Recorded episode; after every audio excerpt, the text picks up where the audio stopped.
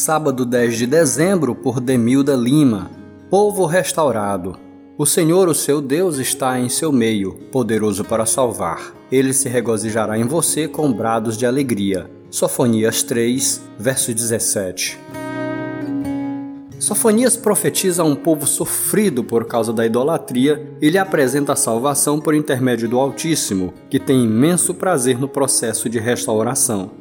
Sabemos que a idolatria imobiliza, neutraliza a ação divina, fragiliza e estraga a vida do ser humano. Daí a necessidade de levarmos a sério a confissão e o arrependimento baseados na dependência de Deus e no entendimento de nossa incapacidade pessoal. Quando isso acontece, vivenciamos um reverter de caminhos, uma mudança de atitudes, destruição de estradas, pontes e vielas que conduzem à morte e uma interrupção do ciclo do erro, desmontamos as estruturas pecaminosas e reconsideramos sem justificar as falhas, bloqueando assim o domínio de Satanás.